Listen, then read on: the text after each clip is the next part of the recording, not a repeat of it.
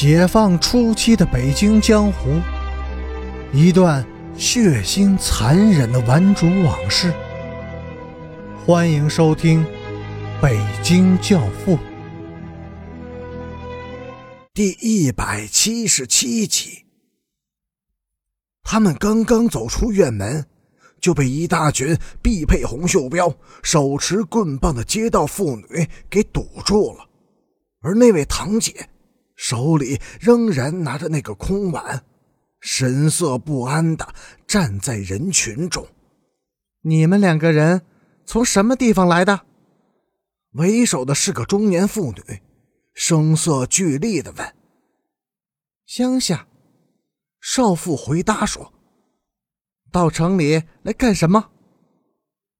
干什么？”少妇满脸绯红，嘴唇颤抖着。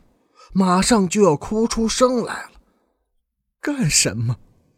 你们知道了，还问什么？我们通奸，乱搞，嘎姘头。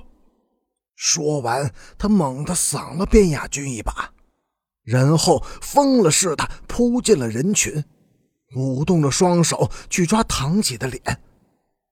他就是我的野男人，你吃醋了？昨天和你睡了，今天。还不能轮到我。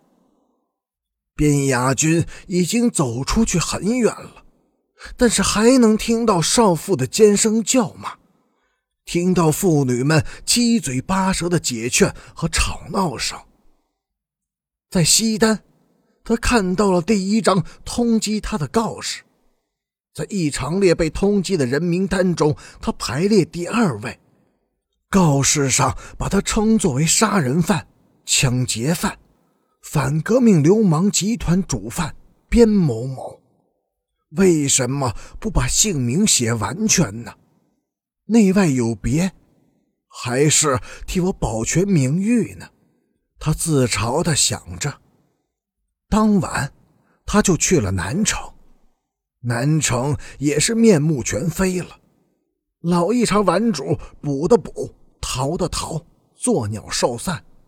而那些侥幸留存下来的几个人，似乎都立地成佛，洗心革面了，选择去农村插队落户，将是人生的一个转折点。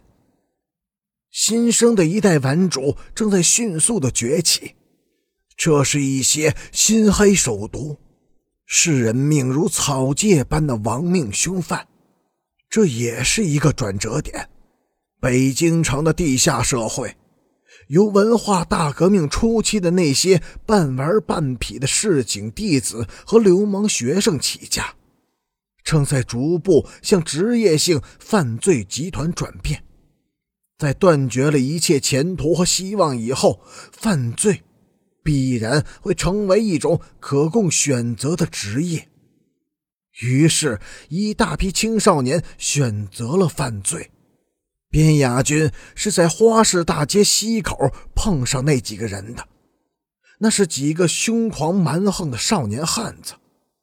刚开始是无意中看了这些人一眼，立即就招来了凶狠的斥骂：“他妈的，看什么？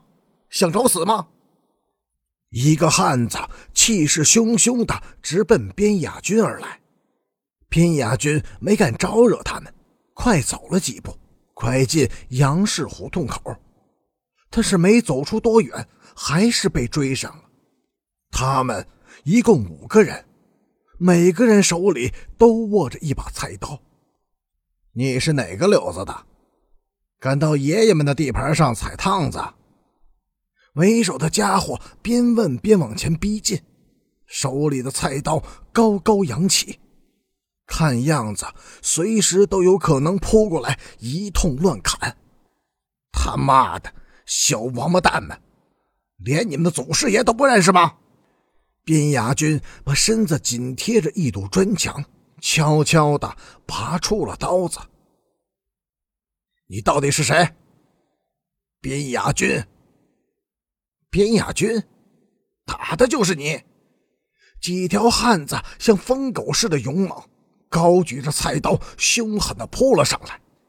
边雅君想用刀子逼住对方，但他们根本就不怕，迎着刀子就扑了上来。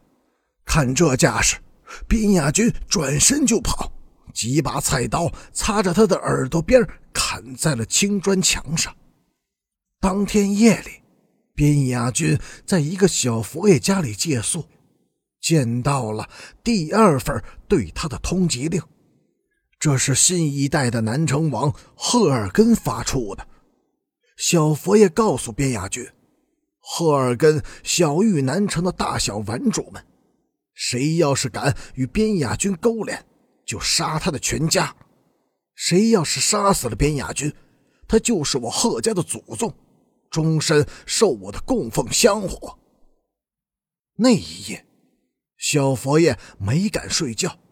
在院门外站了整整一宿，他怕，怕接到的质保会，同时他更怕这个南城的新王。